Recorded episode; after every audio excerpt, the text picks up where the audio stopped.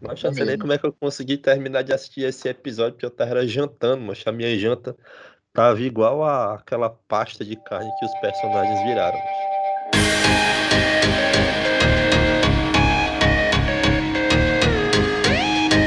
Fala galera, tá começando mais um Pod Alho, o podcast do Cabeçalho. E hoje nós vamos continuar a nossa série sobre Midnight Gospel. Hoje vamos falar sobre o segundo episódio. E eu estou aqui com. Adriano Brito. A carne é uma carne dependente do animal. Roger Medeiros, comentarista psicodélico. E com a apresentação dos rapazes, vamos em frente.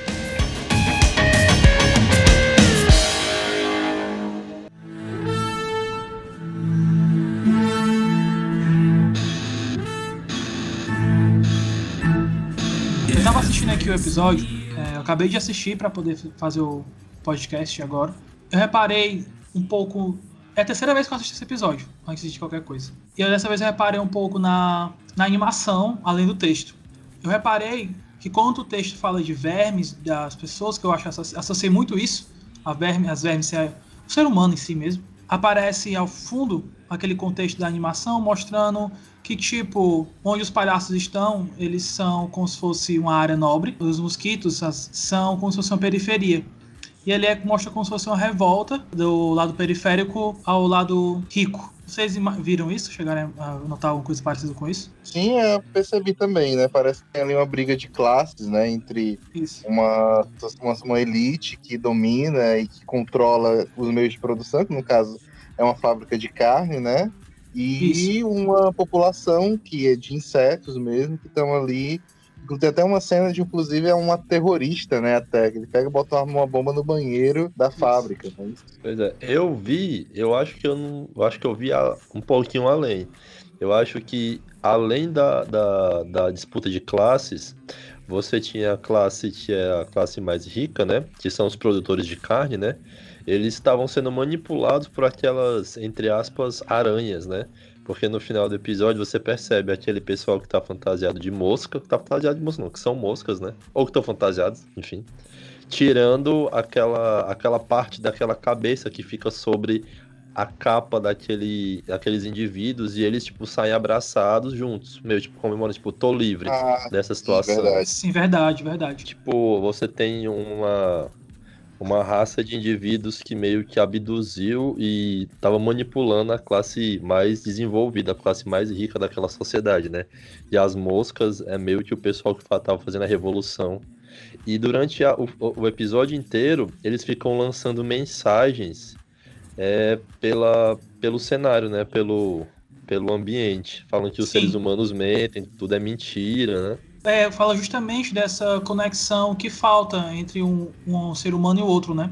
Às vezes a pessoa recorre a uma divindade, que eles falam muito sobre isso, mas lá no fundo, às vezes, eles querem mesmo uma pessoa de carne e osso, como eles falam também no episódio. É, tem isso também, é verdade. Essa necessidade de uma presença física e material né, do ser humano e não uma, uma promessa de uma divindade ou uma ideia circulante, não é? Isso, uhum. coisa que é muito citado durante todo o episódio, a questão de compaixão. A Anne, ela fala, de cara, ela fala sobre a morte e fala sobre essa necessidade de ter uma pessoa próxima, né? Aí, Gustavo, eu acho que é legal esse teu ponto aí, quando ela vai falar da morte, é como o podcast em si do, do episódio é, introduz esse tema, né? É, nós temos ali quando o Clancy é lançado sobre aquele universo simulado, ele se depara com uma realidade é, é, tranquila, uma, uma, uma realidade harmônica, né, com o ciclo da vida e tudo mais. E de repente esse cenário se transfigura e se transforma numa selvageria, numa violência, numa violência, é, numa violência intensa de busca pela sobrevivência, não é? é a caça do, aos, aos aos palhaços que nasciam ali das árvores, depois a caça aquelas vacas alce. E aí é interessante notar que em um momento em que o Clancy e a, e a, Amy e aquele outro convidado são finalmente capturados, o Clancy e os outros animais eles são sedados por um sedativo chamado Namastex, que é uma referência, claro, ao Namastê, que é uma saudação se eu não me engano, não é? Que tem toda uma filosofia por trás disso, de equilíbrio, de encontrar paz, mas principalmente é uma, é uma saudação que, de, que indica abertura. Então é justamente de saudar o meu interior com o seu interior, de ter essa abertura. E quando a gente vê o tema do, do episódio, que é a morte, é como se o, o podcast nos dissesse: para falar de morte, nós temos que nos abrir e principalmente relaxar, porque é um assunto pesado, é um assunto duro que nem todo mundo está disposto a conversar. Isso, e logo, que se, e logo quando eles aceitam falar sobre isso, eles falam sobre a aceitação da morte também. Que tem muitas pessoas que relaxam mesmo, tipo, deixam de viver por saber que vão morrer em algum momento, ou tem outras pessoas que surtam, né? Aí ele onde eles voltam a falar de meditação, que para poder se recuperar de toda essa ansiedade, saber que a morte vai chegar em algum momento, eles meditam e tal. Bow down,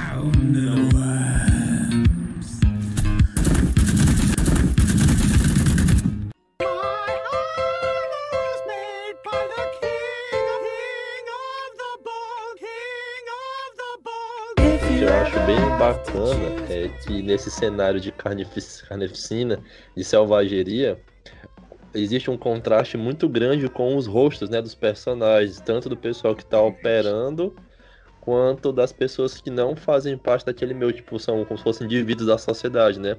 São sempre rostos muito felizes, muito tranquilos, tipo assim, tá jorrando sangue, a galera tá sendo processada literalmente, e tá tudo bem, tipo, tá todo mundo sorrindo, tá todo mundo em paz porque os, os, os integrantes que estão sendo processados já meio que aceitaram esse fim da vida, e para isso é um, é, um, é um momento de autoconhecimento e de conhecimento de uma nova etapa, que é a morte, né? E os indivíduos que estão processando Clancy e companhia meio que já estão acostumados porque aquilo ali acontece de uma maneira rotineira e diária, né? Então é meio que também uma alusão àquilo que você vê de uma primeira maneira que é extremamente pesado, quando se torna repetitivo, você tem aquilo atenuado. Adriano, esse teu comentário aí é interessante porque a, a Anne, ela faz uma separação que ela ela coloca dois posicionamentos, né, sobre a morte, a, a fisiologia da morte que ela se incomoda muito, porque ela diz que na juventude as pessoas só falavam dos processos é, biológicos e químicos do, do corpo apodrecendo, né, e tudo mais. E nesse momento eu me identifiquei, sabe? Eu adoro, por exemplo, eu me pego muito vendo à noite, aquelas noites tipo, eu vou dormir cedo e quando eu tô vendo de manhã já são quatro da manhã. E aí eu fico vendo muito sobre mumificação, viagem na, na, nessa história de mumificação, que é um lado da morte, né? Esse processo. Sim. E o outro posicionamento que ela coloca é essa psicologia, essa psicologização, essa espiritualidade em torno desse tema, né? De como nós aceitamos, de como que é, interfere na nossa forma de, de agir sobre o mundo, de agir sobre o outro, de perceber a vida, tá sempre associada à ideia de morte, né? Tipo assim, ah, meu, meu tempo de vida vai acabar, então eu preciso fazer muitas coisas agora. É, vou morrer daqui a tanto tempo, eu preciso conquistar isso, preciso conquistar aquilo. E é sempre essa dualidade, e ela meio que se coloca da seguinte maneira: é, eu, não, eu, eu aceitei que eu vou morrer, aceitei que eu vou ter um fim, então preciso entender de uma forma mais leve a vida. Exatamente.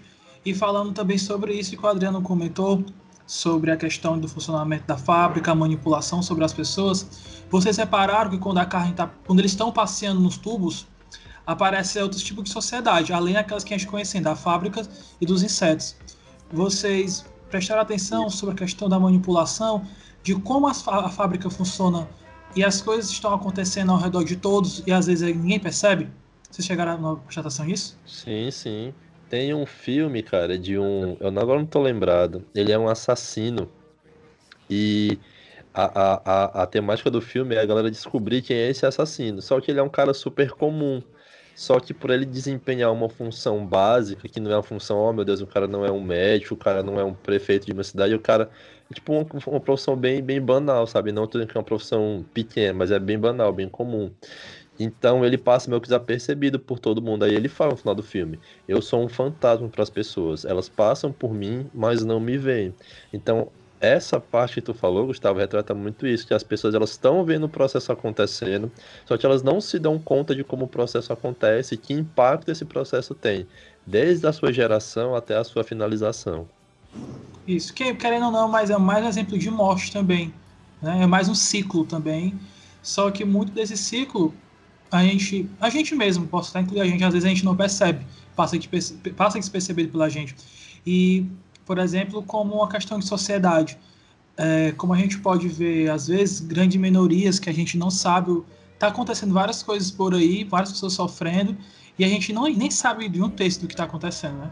Algumas mortes são televisionadas, enquanto que outras mortes ficam no anonimato e são esquecidas, né? E quando as mortes, que normalmente ficam no anonimato, são televisionadas, são televisionadas como forma só de entretenimento, como às vezes muitos canais policiais fazem.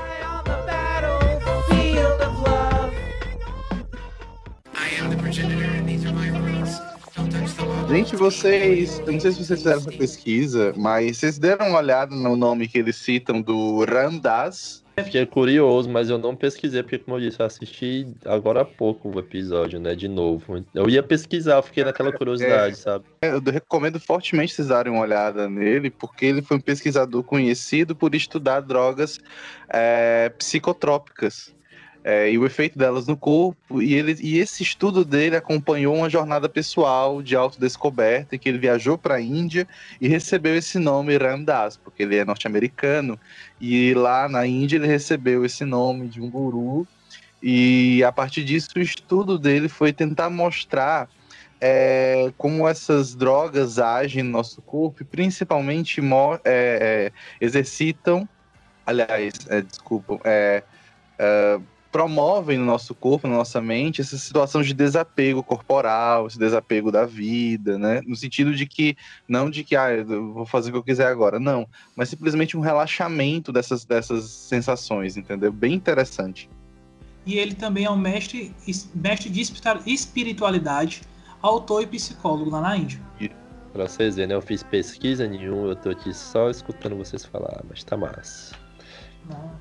O que, eu, o, o, o eu queria pontuar aqui, eu queria até fazer uma, uma citação do meu professor, tempo de US, professor Carlúcio, grande professor. Ah, porque assim, normalmente a gente fica naquela de, de tipo, colocar em outra pessoa a, o, a função de explicar o que a nossa vida tem que ser pra gente, né? A gente coloca em outras pessoas essa responsabilidade de nos guiar, de nos entender, de entender a gente para nos explicar, né? E o professor Carlos, ele é sempre muito pragmático. A gente estava fazendo cadeira de metodologia do trabalho científico, segundo semestre de química lá na UES. Aí todo mundo perguntando, professor, qual é um livro bom para a gente ler, para a gente ter o passo a passo da metodologia do trabalho científico, para a gente pegar os bisuzinhos e tal para fazer nosso trabalho. Ele falou assim, gente, o livro de metodologia de trabalho científico é igual livro de autoajuda só serve para quem escreveu. O seu problema pode ser até parecido com o da pessoa que escreveu o livro, mas nunca vai ser igual. Então você tem que se conhecer e se entender, porque nunca vai ser igual de outra pessoa. Massa. Exatamente. E acho que isso aí, Adriano, é, coloca a discussão da, a, da volta para a discussão da importância da meditação, que desde o primeiro capítulo vem Sim. sendo pautado na série, né? Que a, a auto a, a, meditação como um processo de cura é, individual, né, autônomo, que vem do indivíduo e que ajuda a gente a entender é, essa complexidade da vida e, e, a, e, a, receber esses acontecimentos, né? Realmente tem esse uhum. volta muito para isso. Eu ia falar isso só no. Deixa eu só te cortar aqui, Gustavo. Eu ia te falar isso só no último episódio que a gente fosse comentar, mas eu vou comentar logo hoje, porque a gente já tá falando de meditação pela segunda vez. Meditação é, é o ato de você usar a mente para simular uma situação, para você ir se adaptando, para você ir se conhecendo e tal. Sempre nos episódios, quando ele vai para um, um planeta simulado, a única parte do corpo dele que entra naquela máquina é a cabeça. Ou seja, tá dando como se fosse um enfoque. Eu, basicamente, eu preciso somente do meu cérebro para me colocar nessa situação. Então eu preciso trabalhar essa região específica do meu corpo. Ele está em é, constante, ele tá em constante meditação enquanto ele está simulando ali. É tanto que quando ele volta do mundo simulado, quando ele toca a corneta dele lá, abre justamente o terceiro olho, né, na testa dele. Tem um negócio legal, gente. Eu estudei na UFC a linguística cognitiva, que era mais, basicamente discutir essas questões, não é? E aí eu tive acesso a um livro chamado, não sei se a pronúncia está correta, mas é o Bhagavad Gita. Tô até com ele aqui, mas não sei dizer porque isso aqui está em hindi.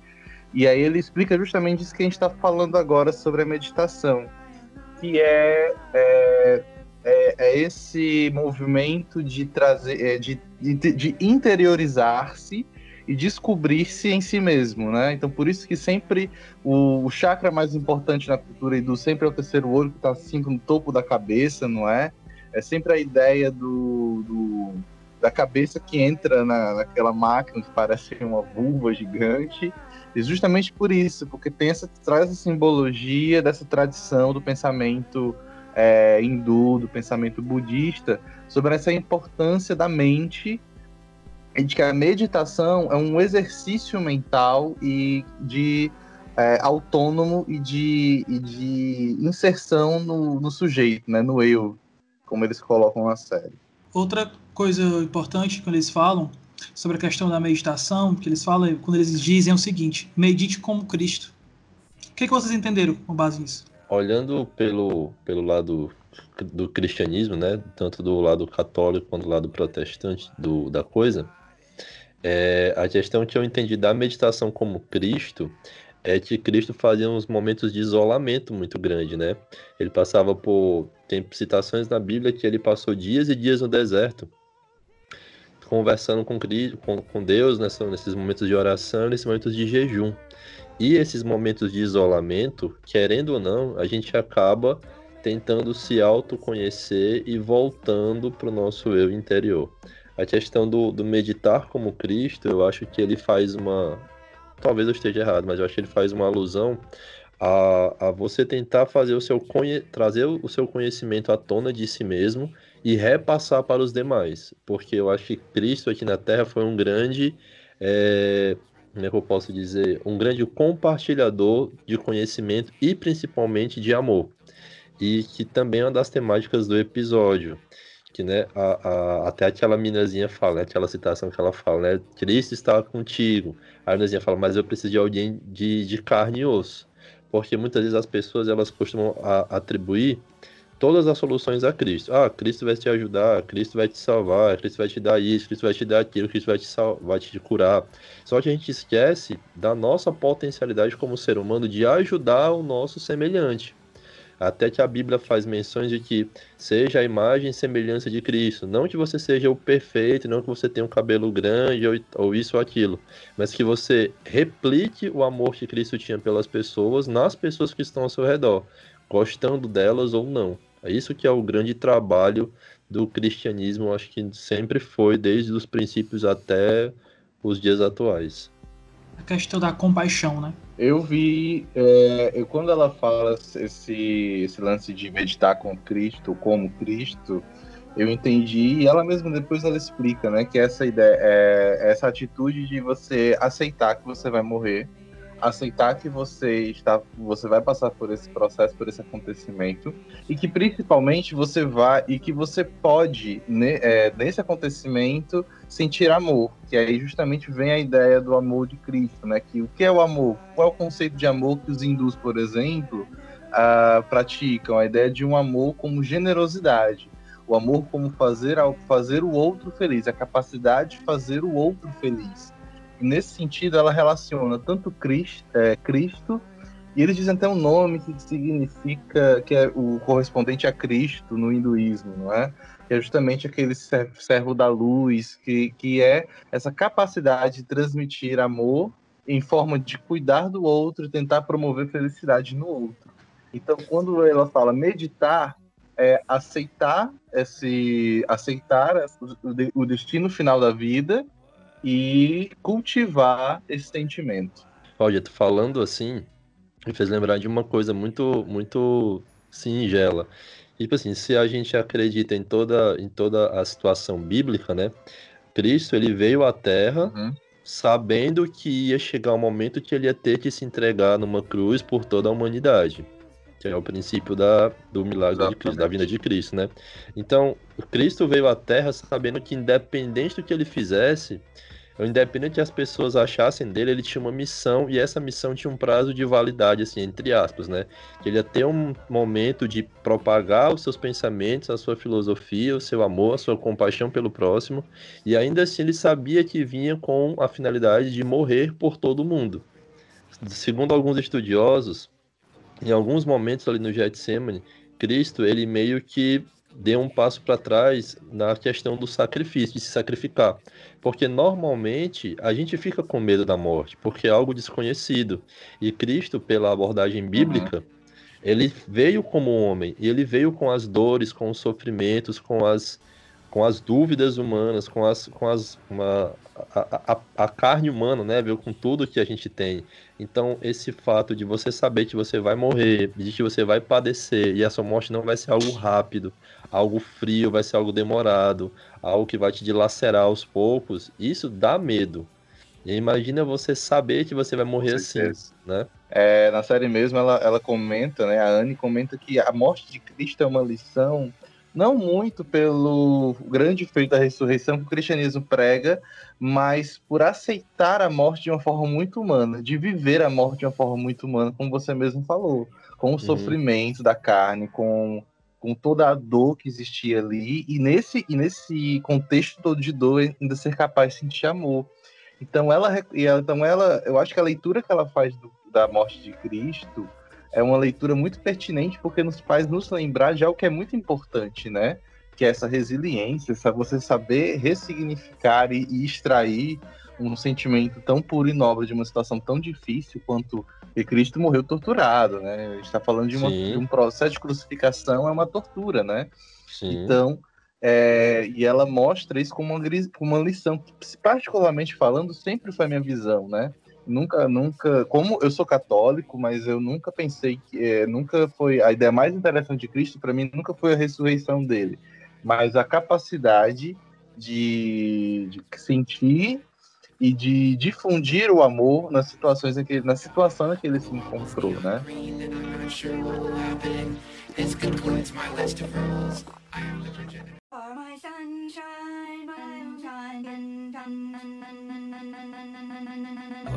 E antes de ir pra gente, antes da gente ir para as considerações finais, falando sobre, juntando justamente o que vocês falaram, eu vou voltar lá um pouco no começo do episódio, que é justamente quando ela fala sobre a aceitação da morte. A morte, quando Jesus a aceita, ele entende a missão dele, como vocês falaram, e ele entende que ele não vai deixar de viver ou deixar de fazer, fazer a missão dele porque ele sabe que ele vai morrer.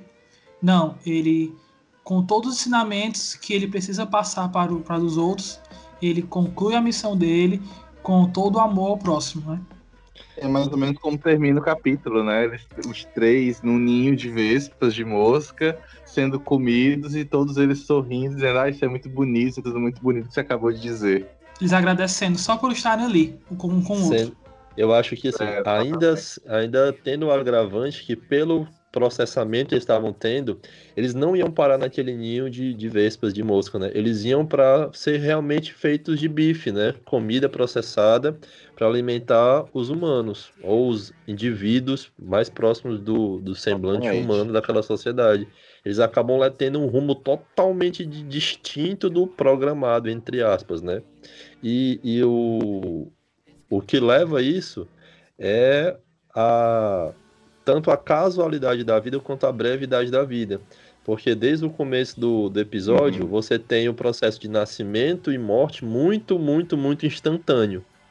Pode só tirar pelos palhacinhos Isso, que nascem. velocidade. É, os, os fenômenos acontecem em cadeia, em escala assim, desproporcional. É um atrás do outro instantaneamente. Não tem aquele tempo que a gente está acostumado aqui.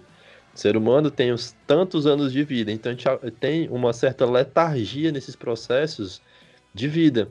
E no episódio não, os indivíduos que estão ali, eles nascem já morrendo. Para encerrar, quais são as considerações finais de vocês? Eu deixaria como consideração final duas coisas. A primeira delas é a recomendação de um livro que é um dos livros que eu mais é, dos meus livros preferidos, de, de um dos meus autores preferidos, que se chama As Intermitências da Morte, do José Saramago, é, que fala de uma história de que é, conta a história de um país onde a morte deixou de matar nesse país. Então, somente as pessoas daquele país e até, e até onde as fronteiras daquele país alcança, as pessoas não morrem. Isso muda completamente a igreja, a política, o crime, é, a noção de vida, e ele vai mostrando isso numa cadeia que você fica depois sem fôlego, como ele vai, como isso tudo se desencadeia nessa sociedade.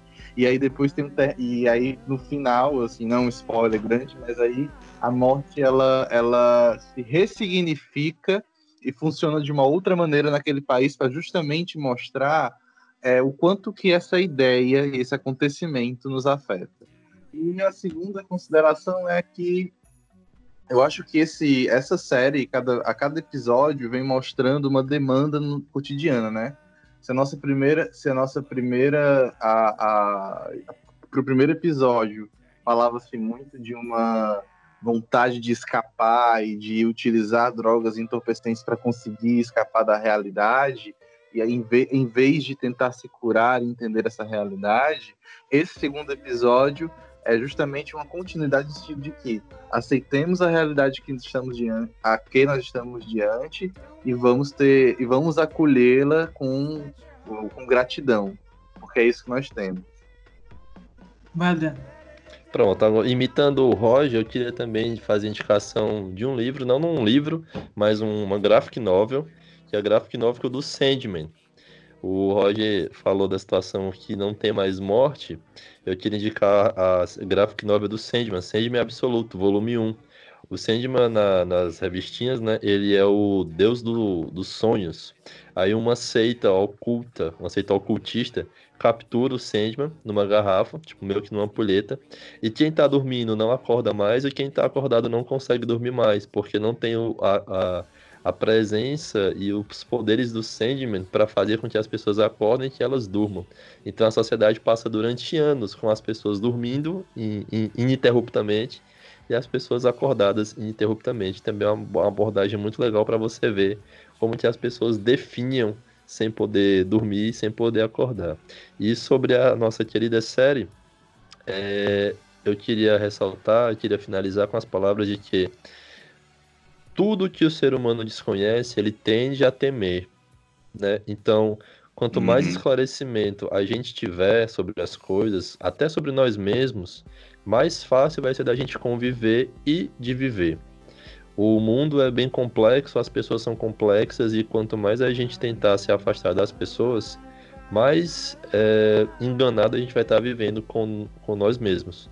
Então, o processo de entendimento da nossa realidade, da nossa situação, seja ela momentaneamente boa, momentaneamente difícil, é importante para a gente evoluir como indivíduo e como comunidade de pessoas.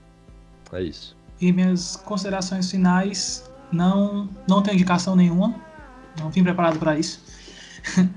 e, mas eu queria fazer que nem a Anne fez no final do episódio Queria agradecer por vocês estarem fazendo isso comigo. Estou muito grato de ter vocês como amigos. E sou muito grato pela vida que eu tenho, por mais difícil que ela seja. Eu sou um ser humano grato, tenho muita gratidão por tudo que acontece e deixa de acontecer. E eu quero que todo mundo seja grato também, mas não seja acomodado. Valeu, galera. Tamo junto. Valeu. Estúdio Cabeçalho.